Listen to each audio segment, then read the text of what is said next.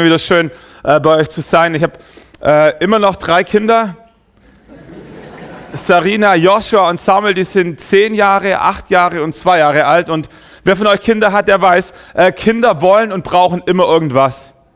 Kann ich was zu trinken haben? Kann ich was zu essen haben? Kannst du mir mein Fahrrad aufpumpen? Kannst du mir bei den Hausaufgaben helfen? Kannst du mich zur Freundin fahren? Darf ich Fernsehen schauen? Bekomme ich ein Eis? Muss ich schon ins Bett gehen? So, Kinder haben tausend Fragen. Und ich habe festgestellt, bewusst oder unbewusst entwickelt man als Eltern ähm, wie ich sagen, irgendwie so ein Raster, wo du die, die Fragen so ein bisschen kategorisieren kannst, um schneller antworten zu können. Äh, ich habe bei mir festgestellt, so ein bisschen wie bei der Ampel, äh, grün, gelb, rot. So, es gibt Fragen, die sind einfach rot, da, da muss ich nicht mal drüber nachdenken, da muss ich auch nicht meine Frau fragen, da muss ich nichts googeln. Das weiß ich einfach, das gibt's nicht. Okay? So, darf ich morgen von der Schule zu Hause bleiben? Nein, sicher nicht.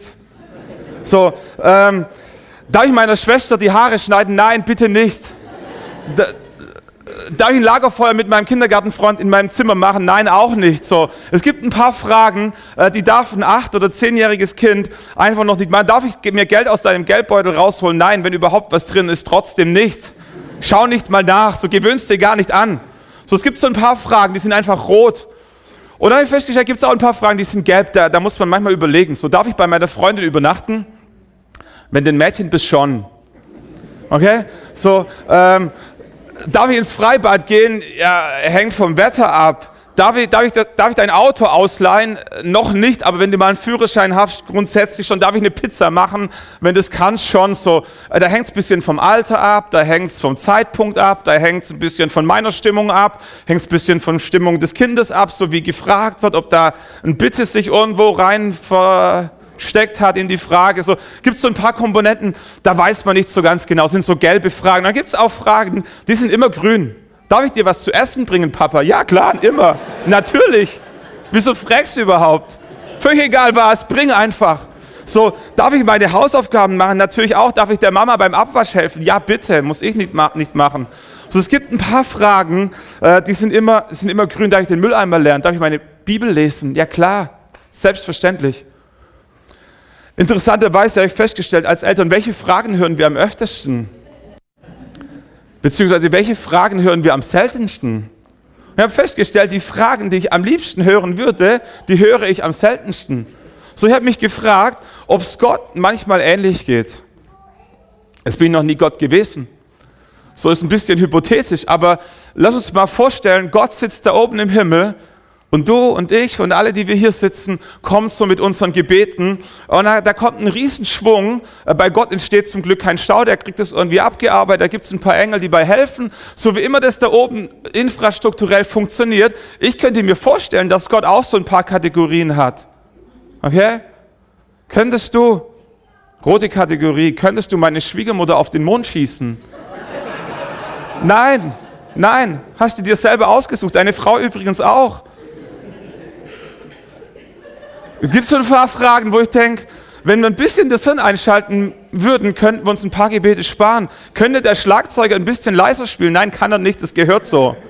Ein Schlagzeug muss laut sein. So, es gibt, es gibt so, Kannst du machen, dass ich beim Schwarzarbeiten nicht erwischt werde? Kannst du machen, dass meine Charakterschwäche über Nacht verschwindet? Es gibt so ein paar Kategorien von Fragen, wo ich mir denke, wenn wir ein bisschen denken würden, könnten wir Gott und uns viel Zeit sparen. Dann gibt es auch ein paar Fragen, die fallen so in die gelbe Kategorie und das ist die allerschwierigste. Es gibt Fragen, wo niemand so wirklich weiß, warum sagt Gott manchmal ja und warum sagt Gott manchmal nein. Und weil das so schwierig ist, möchte ich da, schwierig ist, möchte ich da heute nicht drüber predigen. Äh, aber ich habe festgestellt, es gibt auch ein paar Fragen, die, die beantwortet Gott immer. Immer positiv. Und da habe ich mir eine rausgepickt äh, für heute Morgen. Gebete, die Gott erhört. Ein Gebet, das Gott immer erhört, ist dieses Gebet. Herr, lehre mich Demut. Herr, lehre mich Demut. Weißt du, wer das schon mal gebetet hat? Meine Feststellung ist, Gott erhört es immer. Aber es gehört auch so in diese Kategorie von Gebeten, die er, glaube ich, ganz, ganz selten hört. So ist nicht das, was wir so ganz sehr auf unserem Wunschzettel ganz oben haben. Herr, lehre, mich Demut. Ähm, ich hatte, ich hatte zwei fantastische Predigten rausgesucht, einmal über Mut und einmal über Hingabe. Ich dachte, das passt so gut zur Ordination, ein äh, bisschen, bisschen anfeuern, mutig zu sein, hingegeben, Gott zu dienen und so. Und das wäre richtig schön gewesen. Äh, aber irgendwie habe ich so den Gedanke, ähm, nimm die andere Predigt und predige über Demut anstatt über Mut. So, jetzt fragst du dich vielleicht, äh, wieso muss der über Demut predigen? Ähm, wie will ich sagen? Ich weiß nicht, wie ihr selber über euch denkt. Ich finde euch fantastisch. Alles, was man über Winnenden hört, ist, ist großartig. Ihr habt ein Haus eingeweiht, ihr habt das Krankenhaus umgebaut, ihr habt eine tolle Band, der, der Raum ist voll, ihr wollt zwei Gottesdienste starten und so. Und vielleicht fühlt ihr euch noch nicht so wie die, wie die Mega-Überwinder und die äh, mega-innovative Church, so. Ähm, äh, aber ich in meinem Herzen kann das sehen.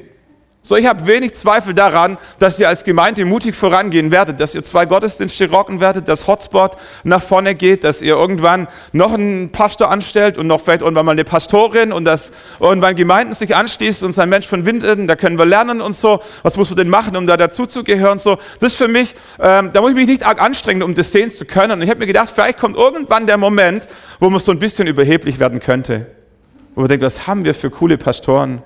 Was haben wir für ein schönes Haus, dass so viele Menschen unsere Gottesdienste besuchen wollen. Und wir Christen, wir, wir verpacken das ja dann schön. Also wir, wir wissen schon, wie wir uns nach außen hin verhalten äh, sollen. Aber so im Herzen drin merke ich auch als Leiter, äh, gibt es Phasen, ähm, ja, da macht, da macht all das Gute, was Gott tut, irgendwas auch mit uns im Herzen. Und ich dachte, Mut äh, scheint nicht, nicht euer Problem zu sein. Wer so ein Krankenhaus anpackt, wer so einen jungen Pastor zum leitenden Pastor wählt, wer den Mut hat, da irgendwie Platz zu machen, als Team zu agieren, Modelle auszuprobieren, die es vielleicht noch gar nirgends so gab, wo es auch keine Vorbilder gab, wo man nicht weiß, klappt es oder klappt es nicht, wer so junge Leute auf die Bühne lässt, Krach machen und all diese Dinge. Ich habe gedacht, so an Mut scheint es in Winnenden nicht zu mangeln, an Hingabe offensichtlich auch nicht.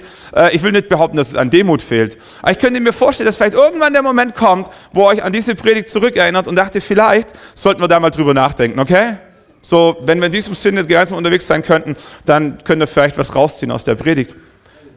Herr, lehre mich Demut. Dieses Gebet oder dieser Gedanke über Demut nachzudenken, kommt eigentlich aus dem Jakobusbrief, wo Jakobus, der, der Briefschreiber aus den Sprüchen zitiert, und da heißt es, Gott widersteht den Stolzen, den Demütigen aber schenkt er Gnade.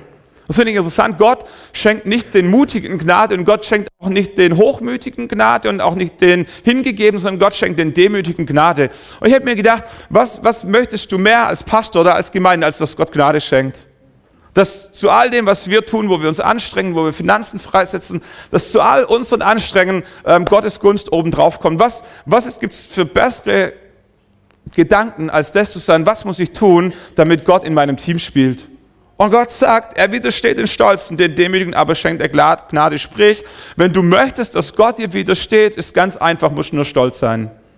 Ich habe festgestellt, das fällt nicht mal schwer, das passiert von alleine. Wenn wir in die Bibel so ein bisschen reinschauen, dann entdecken wir, dass dieses Prinzip äh, sich relativ weit durchzieht.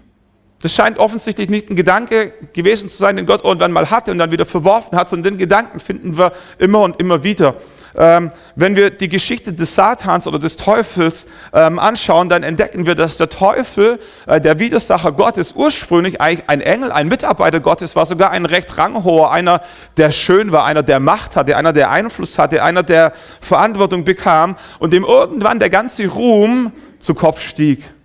Und dann lesen wir im Jesaja-Buch, Kapitel 14, Vers 13, du aber, heißt es da über den Satan, du aber hattest in deinem Herzen gesprochen, zum Himmel empor will ich steigen. Hoch über den Sternen Gottes werde ich meinen Thron aufrichten und ich werde auf dem Berg der Versammlung sitzen im höchsten Norden. Über Wolkenhöhen will ich emporsteigen, dem Höchsten mich gleich machen. Das war der Traum des Teufels. Und Gott sagt, doch, doch du wirst ins Totenreich hinabgestürzt in den tiefsten Tiefen der Gruft. Noch niemals und nie mehr ist jemand so tief gestürzt wie der Teufel. Von ganz nah dran am Herzen Gottes, am Thron Gottes, mit äh, Vollmacht, mit Schönheit ausgestattet, hinunter. Und sein Fall ist immer noch nicht zu Ende. Sein Fall endet ganz am Ende der Geschichte, äh, wenn Gott den Schlussstrich zieht, am Ende der Zeit. Was war sein Knackpunkt? Er wollte sein wie Gott. Der Stolz, der Erfolg ist ihm irgendwie zu Kopf gestiegen und, und Gott sagt, er widersteht dem Stolzen. Wenn wir die Geschichte von Adam und Eva so ein bisschen anschauen im Paradies, dann entdecken wir, dass Adam und Eva im Paradies eigentlich richtig schön hatten. Da war alles, was du brauchst. Da die Sonne geschienen, ähm, da gab es so keine schreienden Kinder. Da, es war einfach schön. Paradies war richtig, richtig schön. Ähm, Gott war in ihrer Mitte und alles, was Gott von ihnen wollte, sagt er, von allem dürft ihr essen, außer von diesem einen Baum, vom Baum ähm, des Lebens der Erkenntnis. Danke, Hans-Peter. Gut, dass du da bist. Das, das ist, wenn man junge Prediger einlädt. So. Von allem dürften sie essen, nur nicht vom Baum der Erkenntnis. Ihr Problem war, dass es ihnen nicht genug war, bei Gott zu sein. Sie wollten sein wie Gott. Die Schlange kam zu ihnen und sagt, habt keine Angst, wenn ihr von dem Baum esst, passiert nichts Schlimmes. Ihr werdet sein wie Gott. Und irgendwas hat es in ihnen ausgelöst und dachten, sein wie Gott, das ist nochmal eine Nummer besser, wie einfach nur Adam und Eva im Paradies zu sein. Es hat ihnen nicht gereicht, bei Gott zu sein und sie wollten sein wie Gott. Wenn wir die Geschichte von Nebukadnezar anschauen, einem der Herrscher der vier Weltreiche, dem, die vier Weltreiche babylonisches, persisches, griechisches und römisches Weltreich. Nebukadnezar war der Herrscher des babylonischen Weltreichs, des ersten Weltreichs der Geschichte. Der hatte alles, einen Einfluss an Macht, an alles, was irgendwie ging. Und dann heißt es über ihn, aus der Gemeinschaft der Menschen vertreibt man dich, spricht Gott in sein Leben rein. Und bei den Tieren des Feldes wird eine Bleibe sein und wie dem Vieh gibt man dir Kräuter zu essen. Mit dem Tau des Himmels benetzt man dich. Sieben Zeiten werden dahin gehen und jetzt kommt es über dich, bis du erkennst, bis du erkennst, dass der Höchste Macht hat über die menschliche Königsherrschaft und dass er sie gibt, wem er will. Gott sagt in anderen Worten, ich werde dich demütigen, solange bis du verstehst, dass die Macht, die du besitzt, nicht selbstverdient ist und dass ich sie dir gegeben habe. In anderen Worten, das Problem von Nebukadnezar war Stolz. Er hatte nicht verstanden, dass das, was er hatte, nicht auf seinem Mist alleine gewachsen war. Und immer wieder durch die ganze Bibel hindurch entdecken wir, was passiert, wenn Menschen stolz werden. Angefangen vom Satan über Adam und Eva und über Nebukadnezar. Und ich habe mir gedacht, wenn Gott bei all denjenigen das durchzieht, wird er für mich eine Ausnahme machen? Glauben wir ernsthaft, dass Gott sich festgelegt hat, dem Stolzen zu widerstehen und es durchgezogen hat bis hierher ins Jahr 2017 und bei dir anfängt, eine Ausnahme zu machen? Ich habe mich gefragt, möchte ich, dass Gott mit mir im Team spielt oder im anderen Team gegen mich spielt? Ich habe mir gedacht, wenn es irgendeine Chance gibt, dass Gott in meinem Team spielt, dann möchte ich, dass Gott in meinem Team spielt. Und der Schlüssel dazu ist, dass wir verstehen, dass Gott Gott ist und wir nicht. Ich war zu Hause vor, vor einigen Monaten schon und unsere Kinder, äh, Sarina und Joshua, die Großen, die haben so ein, so ein Zeitkontingent, wo sie Fernsehen schauen dürfen oder ein Tablet äh, was anschauen. So eine halbe Stunde, glaube ich, ist das. Meine Frau ist dafür verantwortlich so und der Computer schaltet sich dann ab so ähm, und irgendwie hat die halbe Stunde nicht ausgereicht für Sarina. Da war irgendwie der Film noch nicht zu Ende und sie kam zu mir und sagte, Papa, darf ich bitte, bitte, bitte noch ein paar Minuten länger Fernsehen schauen? Nein. Und wie war die Stimmung gerade auf Nein? So, äh, keine Ahnung warum, aber es war einfach Nein. Und wenn man sich mal festgelegt hat als Eltern, dann ist es eben so. Äh, und wie Kinder dann so sind, wissen sie ja, was sie machen müssen, dass Papa doch nochmal umschwenkt. Und am Anfang bist du der Allerbeste. Und die können so schön schauen, die Mädchen, das ist unglaublich. So, das ändert dann manchmal sich, wenn man sie heiratet, aber solange, so, wenn sie noch klein sind, dann können die schauen, das ist unglaublich. Und die schaut mir in die Augen und sagt, Papa, bitte, bitte. Und ich, ich ein starker Papa bin, gesagt, nein, nein, nicht heute. Und irgendwann kippt es dann und aus dem lieben Mädchen wird ein kleiner Haustyrann. Und er wird gestampft und er wird so ein bisschen so die andere Methode ausgewählt. Und es blieb, es blieb einfach beim Nein. Und irgendwann, wo sie nicht mehr wusste, was sie sagen wollte, schaut sie mich an, tief in die Augen und sagt, Papa, nur dass wir uns richtig verstehen. Du bist hier nicht der Chef, sagt sie zu mir. Du bist hier nicht der Chef. Jesus ist der Chef. Und du bist offensichtlich nicht Jesus.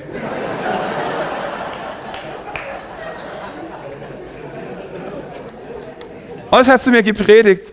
Es hat echt zu mir gepredigt. Und ich dachte, dieses kleine Mädchen, egal ob mit dem richtigen Motiv oder nicht, hat eine ganz tiefe Wahrheit in mein Leben reingesprochen. Jesus ist der Chef, hoffentlich auch in deinem Leben. Jesus ist der Chef. Ähm, und du bist offensichtlich nicht Jesus. Und ich denke mir, wenn wir das verstehen würden als Erwachsene, hätten wir so viel gewonnen. Gott sagt, er widersteht den Stolzen, aber den Demütigen gibt er Gnade. Und das wünsche ich euch für, für dich, Stefan, für deine Familie, für euch als Gemeindeteam, dass ihr diesen einen Gedanken versteht, dass bei all dem, was Gott euch anvertraut hat, an, an tollen Menschen, an Potenzial, an Finanzen, an, an so einer großartigen Zukunft, die als Gemeinde vor euch liegt, und da glaube ich ganz fest dran, ähm, dass Gott sagt, er widersteht den Stolzen, aber den Demütigen gibt er Gnade. So, und äh, ich stelle fest, es geht so schnell, dass dieser Stolz sich irgendwie in unser, in, in unser Leben ein, einschleicht und wir merken es gar nicht. Ich kenne niemanden, der von sich behaupten würde, dass er stolz ist. Also, man kann mal in den Spiegel schauen, so, aber ich kenne ganz wenige Menschen, eigentlich niemand, der, der sagt, also mein größtes Problem, das ist echt mein Stolz. So, das ist irgendwie so was Unterschwelliges, ähm, so ein bisschen wie Unterwäsche, das trägt man, aber man zeigt es niemandem so. Ähm, und, so in jedem von uns drin ist so ein bisschen Stolz, aber wir wissen das ganz gut zu kaschieren, dass nicht alle Welt es sieht. So, und ich habe mal gedacht, so, äh, an was können wir festmachen, so wie, wie der Stolzfaktor in unserem Leben ist. Und ähm, da dachte ein Erkennungsmerkmal von Stolz, weil Stolz, das Gefährliche bei Stolz ist, er kommt so versteckt daher, den sieht man nicht auf den ersten Blick. Eine Form von Stolz ist Eitelkeit. Eitelkeit. Gordon McDonalds, ein, bekannter Sprecher, Prediger aus Amerika, war mit seiner Frau unterwegs und er spricht auf großen Konferenzen, viele hundert oder tausende Zuhörer. Und so und er äh, fährt mit seiner Frau und fragt seine Frau, sagt, Schatz, was denkst du eigentlich, wie viel wirklich gute Prediger es auf dieser Welt gibt? Schwierige Frage. Seine Frau schaut ihn an und sagt, keine Ahnung, aber ich glaube einen weniger als du denkst. Kennt ihr das? Kennt ihr das? So Fishing for Compliments, äh, so Eitelkeit. Wir alle lieben es, wenn wir, wenn wir gut dastehen. Wenn, wenn ein Gruppenbild gemacht wird, wo, wo schauen wir als erstes hin? Da, da, wo wir stehen. Wenn wir, weißt du, ob ihr das kennt, wenn du in der, in der Stadt unterwegs bist und die Sonne scheint und dein, du dich im Schaufenster spiegelst? Kennst du die Menschen, die, die immer so durch die Stadt laufen? Ich ertappe mich mal selber, aber ich sage, Stefan, bist du eigentlich bescheuert? Hast zu Hause in den Spiegel geschaut, läuft durch die Stadt und willst trotzdem so Eitelkeit, das kommt so versteckt, eher Starkköpfigkeit, eine ganz andere Form von Stolz. Es gibt Menschen, die sind so stur und die sind so starkköpfig, äh, dass sie immer recht haben. Es ist unmöglich, mit ihnen zu diskutieren, ohne dass sie das letzte Wort haben. Die würden lieber in die falsche Richtung rennen, als statt zuzugeben, dass sie daneben lagen, umzukehren und sich zu entschuldigen. Starkköpfigkeit ist der Stolz, der dazu führt, Korrektur zu scheuen. Und auch davon gibt es ganz viele. Lieblosigkeit. Ich glaube, auch Lieblosigkeit anderen Menschen gegenüber ist eine Form von Stolz. Lieblosigkeit betrachtet das eigene Leben aus dem Teleskop und das Leben der anderen aus dem Mikroskop. Kennt ihr das? Wenn wir andere Menschen bewerten, über sie sprechen und, und wir sehen jede Nuance ihres Charakters. Es liegt alles auf dem Seziertisch und wir, wir sehen alles, unser eigenes Leben äh, gefühlt aber so aus dem Teleskopstil äh, betrachtet und von ganz weit weg und von weit weg scheint alles zu passen. So. Ähm, Lieblosigkeit. Lieblose Menschen sprechen gerne negativ über andere Menschen. Vergleichen, ganz andere Form von Stolz. Jeder von uns tappt früher oder später oder immer wieder in diese Rolle, in diese Falle, sich zu vergleichen. Und beim Vergleichen geht es ja am Ende darum, dass ich selber nicht clever und wohlhabend bin, sondern dass ich cleverer und wohlhabender bin als die anderen Menschen um mich herum. Kennt ihr diese Menschen in der Schule, die eine 2 schreiben und nicht wissen, ob sie sich freuen sollen oder traurig sein? Die müssen zuerst wissen, was all die anderen geschrieben haben, bevor sie ihre eigene Note bewerten können. Und diese Menschen haben lieber einen Dreier und alle anderen einen Fünfer, weil dann sieht sind sie besser wie die Klasse, wie die sich selber einen Zweier haben und alle anderen Einser. Äh, dann wären sie zwar besser, aber alle anderen sind noch besser und das fühlt sich für einen stolzen Menschen nicht gut an. So was der stolze Mensch versucht, ist sich zu vergleichen und er hat am Ende zwei Möglichkeiten. Entweder er macht sich selber besser, als er ist, oder er macht die Menschen um sich herum schlechter, als sie sind. Mit dem Ziel, selber gut dazustehen. Und es gibt so ein paar Faktoren oder Komponenten wie diese, wo ich denke, die sind noch relativ offensichtlich, die kann man noch ertappen. Ich glaube, es gibt aber auch Komponenten voll Stolz, und dann sind wir gleich am Ende über den Stolz zu sprechen, ähm, die, die sind völlig versteckt, da würden wir es gar nicht erwarten. Sich Sorgen zu machen, meine ich, ist auch eine Form von Stolz. Die Bibel sagt, beugt euch also demütig unter die starke Hand Gottes, all eure Sorgen werft auf ihn, denn er kümmert sich um euch. So was passiert in dem Moment, wo ich mir Sorgen über mein eigenes Leben mache? Unausgesprochen bringe ich zum Ausdruck, dass Gott alleine das Ding nicht geregelt bekommt. Wenn ich mir keine Sorgen mache und alles einfach nur Gott überlassen würde, äh, sehr verkürzt ist gut, über manche Dinge im Leben sich selber Gedanken zu machen. Aber versteht den Gedanken? Wir machen uns Sorgen und wir denken, wir seien die Opfer. Dabei sind wir unserem Herzen eigentlich stolz. Wir trauen Gott nicht zu, sich um uns zu kümmern. Und deswegen denken wir, wir müssen selber in die Hand nehmen, weil niemand unser Leben so gut kennt wie wir, nicht mal Gott selber. Selbstmitleid, auch eine Form von Stolz. Der selbstmitleidige Mensch ist deswegen selbstmitleidig, weil er denkt, nur ihm geht schlecht und alle anderen geht's gut. Was im Umkehrschluss bedeutet, ich bin der Nabel der Welt. Alles muss sich um mich drehen. Ob in Afrika Kinder sterben, ob in anderen Ländern Krieg ist, ob irgendwo andere Menschen noch viel größere Not haben wie ich, ist dem Selbstmitleid völlig egal. Das Selbstmitleid sagt, alles dreht sich um mich, alle Welt muss sich um mich kümmern, egal wie es den anderen geht. Ich bin der Wichtigste auf dieser Erde. Das ist auch eine Form von Stolz. Kleinglaube. Ich glaube, auch Kleinglaube jetzt kommt noch so ein bisschen näher an, an, die Gemeinde. Ich weiß nicht, ob ihr das kennt, so, so Gemeindeleitungssitzungen. Ich spreche jetzt nur von Nördlingen. Äh, so Winnetten kenne ich nicht. Äh, oder andere Sitzungen. Und man, man, macht kühne Pläne und man träumt so ein bisschen, was alles möglich sein könnte, äh, wenn Gott mit im Boot wäre und auf einmal nichts unmöglich wäre. Ähm, und der glaubensvolle Mensch empfindet das als visionieren, als glaubensvoll handeln, als so, man möchte nach vorne. Und dann kommen so, ich sag mal, diese weißen Bedenkenträger ich habe mehr Lebenserfahrung, ich, habe schon so, ich bin Weiße und so. Und eigentlich sind sie nur dagegen.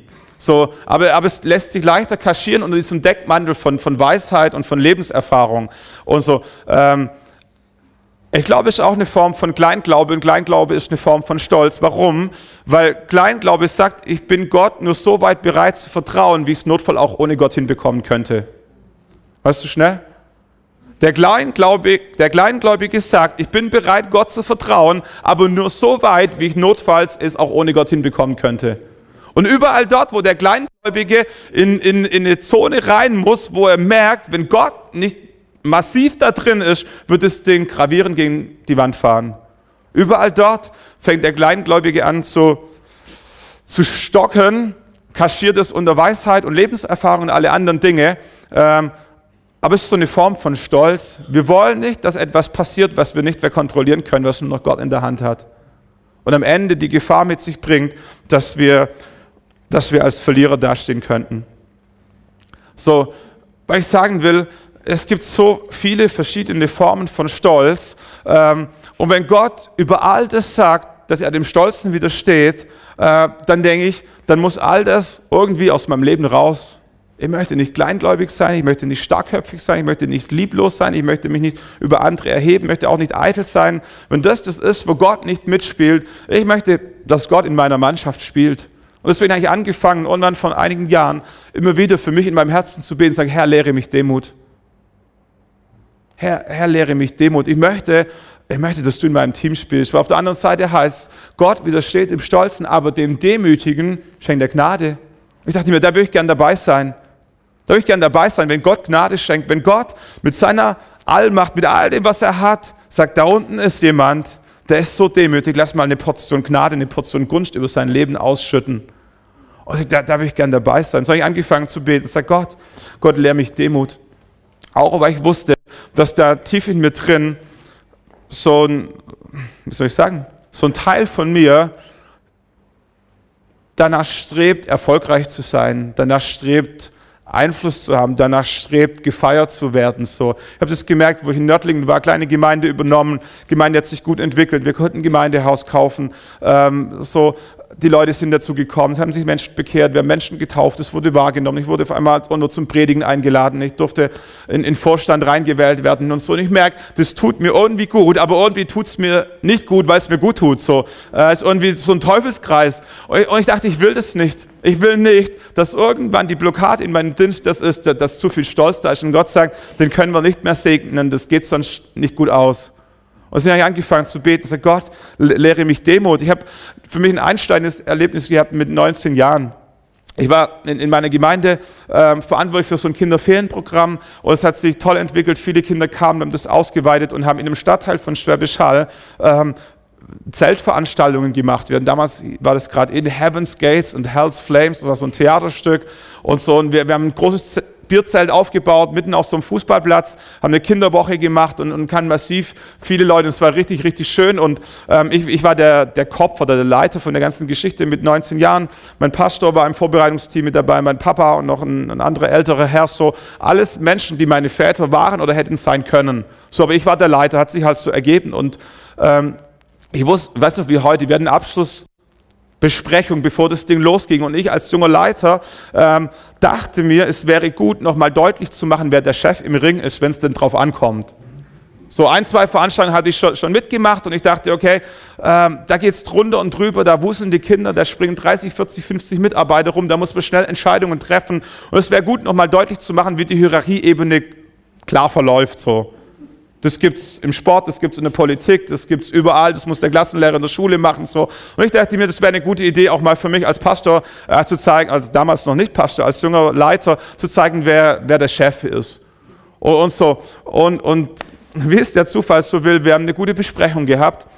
Und am Ende ging es eigentlich nur noch darum, wo bauen wir genau wie das Zelt aus. Sprich, in welcher, in we, also in welche Richtung wird das Zelt, der Zelteingang sein, Norden, Süden, Osten. Und eigentlich völlig banal. Da war eine Straße, da war ein Fußweg. Äh, die Leute finden immer einen Eingang, wenn sie wollen. Und so, ich habe mich an dieser Frage aufgehängt, ähm, durchzudrücken, dass der Zelteingang dort ist, wo, wo ich ihn haben möchte. Und wir haben da offen diskutiert und irgendwann, nachdem jeder sein Argument ausgetauscht hatte und wir nicht äh, zum, zum Ergebnis gekommen sind, dachte ich, was für eine grandiose Chance zu zeigen, wer der Leiter hier im Raum ist. Und ich habe so sinnbildlich mit der Faust auf den Tisch gehauen und gesagt, Jungs, wenn wir hier nicht weiterkommen, ist da kein Problem. Deswegen haben wir ja einen Leiter äh, und soweit ich weiß, bin das ich. Äh, und deswegen würde ich einfach äh, an dieser Stelle entscheiden, dass wir so machen. Und ich denke, das sollte für euch in Ordnung sein, weil dafür gibt es ja einen Leiter. Äh, ich bin nach Hause gegangen und dachte, was für eine tolle Machtdemonstration ähm, bekomme einen Brief ein paar Tage später von dem anderen Herr und sagt, Stefan, alles lieb und gut, ich bin raus. Wenn du denkst, du bist der Leiter, dann mach deinen Dreck alleine. Und ich wusste, ohne ihn wird es richtig schwierig. Und ich wusste, der einzige Grund, warum er nicht mehr dabei war, war, war ich, war, war mein Stolz in meinem Herzen, irgendjemand, irgendetwas beweisen zu müssen, was keiner für nötig hielt, außer ich. So, ich bin zu Hause in meinem Zimmer gesessen und habe mit mir gerungen. Ihr denkt, wieso gerungen? Ist doch klar, was man da machen muss. Aber als 19-Jähriger habe ich echt mit mir gerungen. Ich wusste, der Heilige Geist hat recht. Ich wusste, es ist einzig und allein meine Schuld gewesen. Es ist mein, mein Part, mich jetzt zu entschuldigen. Aber als 19-Jähriger, der es nicht gelernt hat, ist es mega schwierig. Und so, ich hätte lieber den Starken markiert. Und so, ich wusste, dass es an dieser Stelle nicht nur darum geht, ob wir diese Veranstaltung gut zu Ende führen, sondern dass es wie, wie so ein kleiner Wendepunkt oder eine Weggabelung in meinem Leben ist. Die Frage ist, welchen Stil von Leiterschaft möchte ich pflegen? Und es hat mir ein paar Tränen, ein bisschen Überwindung gebracht. Ich habe ihm einen Brief geschrieben, äh, mein Herz zum Ausdruck gebracht, dass es mir unendlich leid tut, dass es ein Fehler war und dass ich mich freuen würde, wenn er wieder in das Team zurückkommen würde. Oh, es war so schwer. Wir haben uns dann nochmal getroffen. Ich habe einen Merci gekauft. Äh, aber bis heute, bis heute war das, war das eine der wichtigsten Leidenschaftslektionen, die ich gelernt habe. Ich war vier Jahre studieren. So, alles habe ich aus dem echten Leben gelernt. Menschen wollen sich leiten lassen, aber nur von Menschen, die die Demut haben, äh, ihnen, wie soll man sagen, ihnen Raum zum Atmen zu geben. Und seitdem bete ich, sage, Herr, lehre mich Demut, aber bitte so, dass es nicht wehtut. Kennt ihr das als Eltern? Manchmal ist das Ding so weit fortgeschritten, da gibt es nur noch ganz drastische Erziehungsmethoden und die sind nie angenehm, weder für dich als Eltern noch für die Kinder. Und ich habe gesagt, Gott, ich möchte nicht, dass es so weit kommt in meinem Leben, dass du irgendwann so drastische Maßnahmen ergreifen musst, dass es dir wehtut und mir auch. So sage ich, Herr, lehre mich Demut, aber bitte so, dass es nicht wehtut. Und, und, und vielleicht ganz wichtig als, ähm, als kleine Anmerkung, Gott demütigt niemanden. Okay? Nicht nach Hause geht und sagt, der zweite Vorsitzende der Volksmann hat gesagt, Gott demütigt, demütigt Menschen und das ist gut. Nein, Gott demütigt niemanden, Gott lehrt Menschen Demut und das sind Welten. Okay? Ob ein Mensch gedemütigt wird oder Demut gelehrt bekommt, das sind Welten. Okay? So, zweiter Gedanke, Gott demütigt Menschen, nicht du demütigst Menschen. Gott lehrt Menschen Demut, so wollte ich sagen, nicht du. Okay? Dein Job ist es, deine Leiter zu ehren, sie zu feiern, sie zu ermutigen, sie zu unterstützen, hinter ihnen zu stehen, vor ihnen zu stehen, sie zur Seite und all diese Dinge, das ist dein Job, okay? Wenn ich die Bibel richtig verstanden habe, es ist dein Job, mein Job, ähm, die Leiterschaft zu ehren, egal wo sie eingesetzt ist, ob es die Polizei ist, ob das die Schule ist, ob das die Politik ist, ob das ein Sportschiedsrichter ist, keine Ahnung wo, wo Leiterschaft von Gott eingesetzt wurde oder von Menschen, es ist dein Job, Leiterschaft zu ehren. Gott lehrt Menschen Demut, das ist nicht deine Aufgabe. Okay? Ähm, aber was Gott tut, ist, dass er Menschen Demut beibringt auf eine, auf eine gute Art und Weise. Ich habe festgestellt, wenn, wenn wir als Leiter in der Lage sind, über unseren Stolz, über unseren Schatten zu springen, gibt es kein, gibt's kein Unmöglich.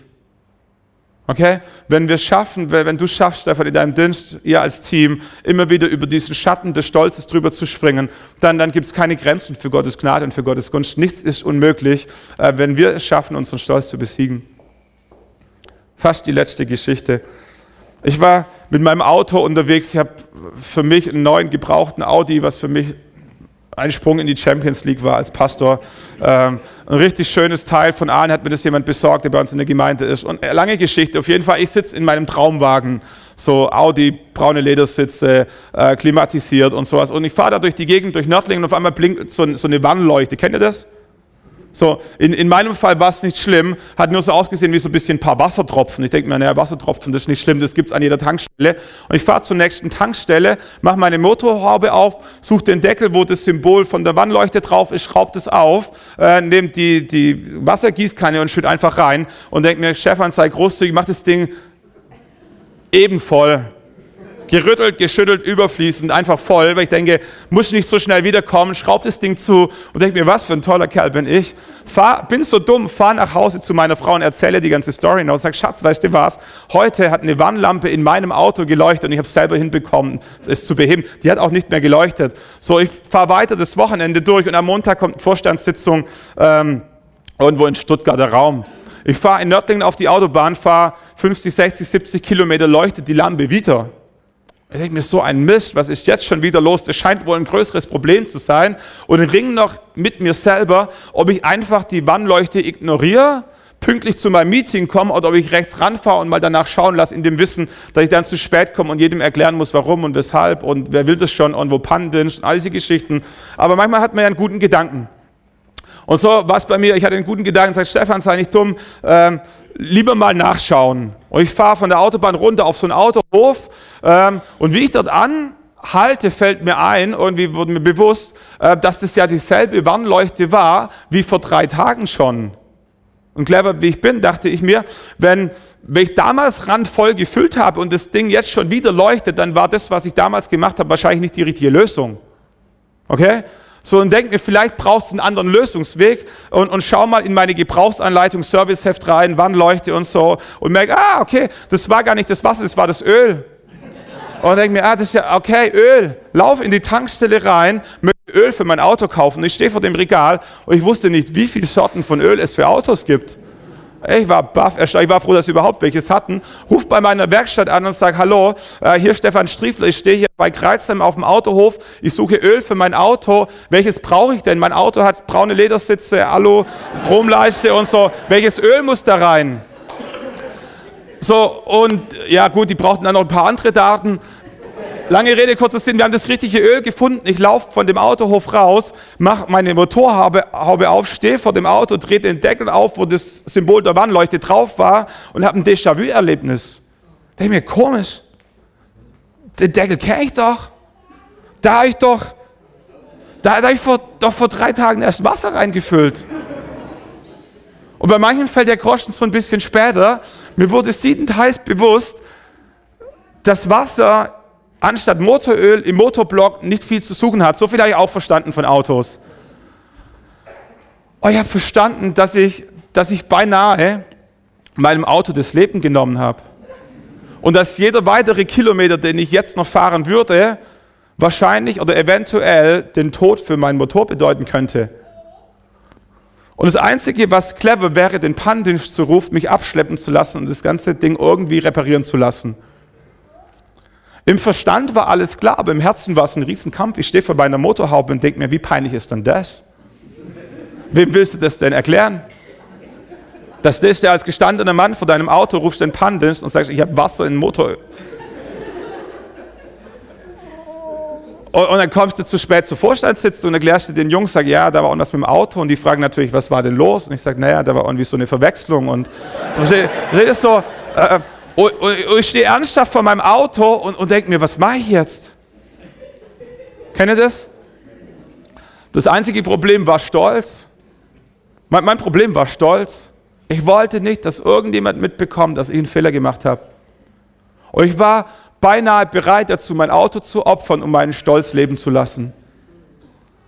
Zum Glück habe ich ein bisschen Mut und ein bisschen Demut gefrühstückt und ich rufe beim Pannendienst an und sage, ja, da ist irgendwie was passiert und so können Sie mich abholen. Ich habe Wasser ähm, da, da reingeschüttet in den, in den Motorblock und so. Und der sagt, ja, ist kein Problem, das passiert den Frauen öfter mal. So, und, das, das, das hat mir jetzt auch nur bedingt geholfen. So, auf jeden Fall, lange Rede, kurzer Sinn, der kam vorbei, äh, hat mein Auto abgeschleppt, die haben den Motorblock irgendwie so ein bisschen nicht durchgespült, aber das Wasser rausgelassen, neues reingefüllt. So, warum erzähle ich euch die Geschichte? Der einzige Grund, warum ich euch diese Geschichte erzähle, ist, weil mein Auto immer noch läuft. Mein Auto hat 52.000 Kilometer drauf inzwischen. So, aber das läuft und läuft und läuft und läuft wie ein Uhrwerk. Warum? Das Einzige, was in deinem Leben sterben muss, ist dein Stolz. Alles andere kann gerettet werden. Wenn du nichts von diesem Gottesdienst mitnimmst, nimm diesen einen Gedanken mit. Das Einzige in deinem Leben, was sterben muss, ist dein Stolz. Alles andere kann gerettet werden. Deine Ehe kann gerettet werden. Deine Finanzen können gerettet werden. Die Beziehung zu deinen Kindern kann gerettet werden. Deine Berufung kann gerettet werden. So viele Dinge in deinem Leben können gerettet werden, wenn wir es schaffen, unseren Stolz zu besiegen und zu Gott zu kommen. Sag Gott, ich möchte Demut lernen. Lehre mich Demut. Ich habe festgestellt, für Gott gibt es kein Unmöglich, wenn wir, wenn wir demütig kommen und ihm signalisieren, dass wir seine Hilfe brauchen. Egal wie viel Mist du in deinem Leben gemacht hast, egal welche Sünde sich da eingeschlichen hat, in dem Moment, wo du zu Gott kommst demütig, sagt Gott dem Demütigen, schenkt er Gnade.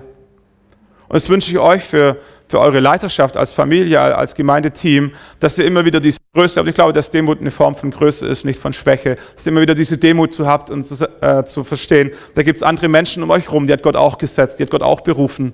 Ähm, diese Demut zu haben, dass Gott euch beide über die Maßen oder euch drei alle zusammen über die Maßen talentiert und begabt hat und dass Gott großartige Pläne mit euch hat, aber dass da andere Menschen im Raum sind, denen hat Gott dasselbe auch zugesprochen. Und irgendwie braucht es einander und irgendwie auch die Demut zu haben, einen Leiter leiten zu lassen. Und das ist eine komplexe Sache im Alltag, das verstehe ich schon. Und ich will nicht sagen, dass ich die Antwort für alle Fragen habe, aber ich merke, wenn Leiter mit diesem Herz zusammenkommen, den anderen auch stehen zu lassen, dem anderen auch eine Plattform zu geben, sich ein bisschen zu demütigen oder Gott Demut lehren zu lassen, habe ich festgestellt, dass Gott ganz viel Segen, ganz viel Gunst über solche Menschen ausschütten kann, ähm, mehr als wir denken. ich glaube, dass, dass Demut nicht nur bedeutet, dass ich mich entschuldige, dass ich mich zurückziehe, dass ich, ich schwach bin. Manchmal heißt auch Demut, dass wir mutig vorangehen. Die letzte Geschichte. Ihr kennt diese Geschichte vielleicht, wo Petrus aus dem Boot aussteigt und übers Wasser läuft. Und ich habe diese Geschichte lange Zeit so ein bisschen gelesen. Naja, der arrogante Petrus hat halt gedacht, er muss eine Extrawurst machen. Aber wo ich diese Predigt vorbereitet habe, habe ich gedacht, wer, wer von den Jüngern hatte das größte Risiko? Die, die im Boot sitzen geblieben sind oder der, der ausgestiegen ist? Wer von denen hat sich am meisten der Gefahr ausgesetzt, absolut bis auf die Unterhosen gedemütigt zu werden? Die, die sitzen blieben in der Gruppe oder der eine, der ausstieg und sagt, ich setze alles auf eine Karte. Wenn Jesus hilft, hilft und wenn Jesus nicht hilft, gehe ich unter. Wer von all diesen Jungs hat Gott mehr geehrt? Ich stelle fest, manchmal bedeutet demütig zu sein, auch diese Bereitschaft aus der Sicherheit auszusteigen, leiterschaftstechnisch Dinge zu wagen, wo alle anderen mit dem Kopf schütteln würden. Es hat nichts mit Hochmut zu tun, hat nichts mit Arroganz zu tun, hat nichts mit äh, irgendwie sich besser fühlen als all die anderen. Manchmal ist ein Akt der Demut, Dinge zu wagen, die so groß sind, dass sie nur in Abhängigkeit Gottes gelingen können. Und nicht selten schenkt Gott diesen Menschen Gnade und Gunst und die Dinge gelingen tatsächlich. Äh, und wenn dir dann alle Welt zujubelt, dann erinnere dich an diesen Palmesel von Palmsonntag, der Jesus nach Jerusalem reingetragen hat. Und die alle, alle Menschen haben gewedelt mit ihren Palmzweige, mit ihren Kleider, haben Jesus gehuldigt und der Esel war mittendrin dabei. Und der Esel hätte denken können, was bin ich cool. Was bin ich? Alle Menschen jubeln mir zu. Alle feiern mich. Okay, kennt ihr das? Ich glaube, es ist ein Bild auf uns als christliche Leiter. Äh, manchmal feiern Menschen uns zu, aber was wir nie vergessen dürfen, ist, dass wir eigentlich nur der Esel sind und Jesus der Herr. So, und wenn wir das geregelt kriegen, dann hat Gott überhaupt keine Mühe, Gelingen und Gunst auszuschütten in, in einem fantastischen Maße. Das wünsche ich euch so, so sehr, euch als ganze Gemeinde, jedem Einzelnen persönlich. Und lass uns nochmal aufstehen, lass uns Gott eine Antwort geben, bevor wir dann Stefan auch, auch, auch ordinieren und segnen. Ähm, weiß nicht, was dich angesprochen hat. So, heute Morgen ging es nicht um den anderen, es ging nicht um deine Frau, es ging nicht um deine Kinder, sondern es ging nur um dich. So, die Frage ist, was von dieser Botschaft ist für dich wichtig gewesen? Wo sagst du, Jesus, da hilf mir Demut zu lernen? Ich möchte dir nachfolgen, ich möchte, möchte im Reich Gottes was bewegen. Dann fange an mit diesem Gedanken, sag, Jesus, ich möchte dir folgen, lehr mich Demut. Mach das nicht so wehtut. Aber ich möchte dir folgen von ganzem Herzen. Wir singen noch gemeinsam, I will follow you. Ich möchte dir folgen.